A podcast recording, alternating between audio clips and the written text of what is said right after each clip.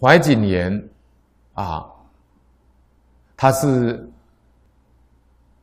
北宋陈杰朗。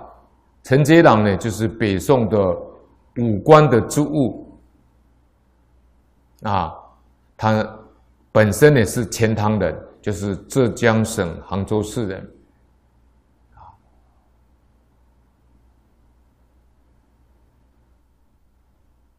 那么他喜欢吃鳖，就怀瑾呢喜欢吃鳖。那么有一个士兵呢，他很会烹煮。啊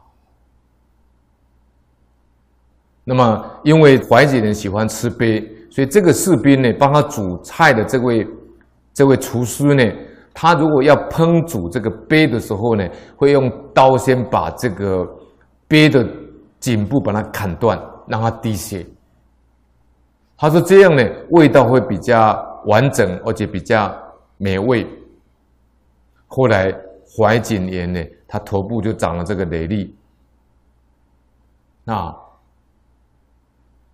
那个头部呢，大到呢没有办法抬起来。走路的时候呢，一定要抬头，就有点像鳖在走路一样，像鳖啊或者乌龟啊在走路啊，那个头部都要抬起来。那这个鳖啊跟乌龟啊都有灵性。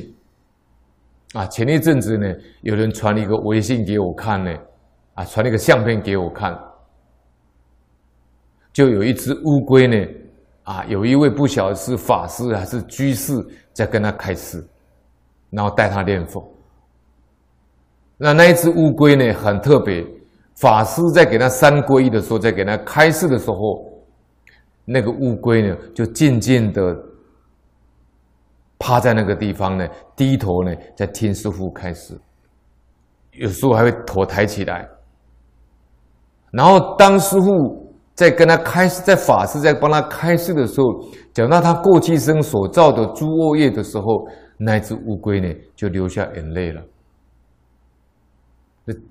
拍照的人呢，真的拍到那一只乌龟呢，啊，真的流下眼泪来。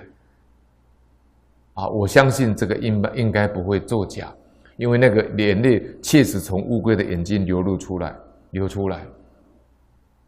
所以你看，这个怀瑾人喜欢吃这个杯，而且把他头先砍断，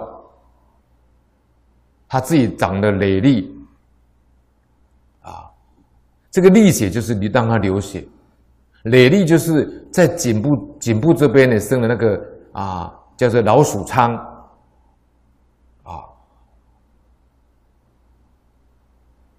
他这个。有结核结节，叫一节一节的，一粒一粒的，啊，累累如串珠的病症。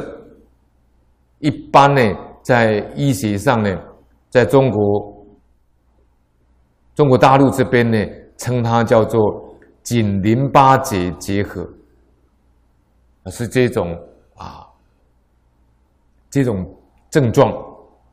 那这个怀瑾炎呢？他最后就是长了这个累痢，而且越长越大，大到他他头呢抬不起来，因为太重了。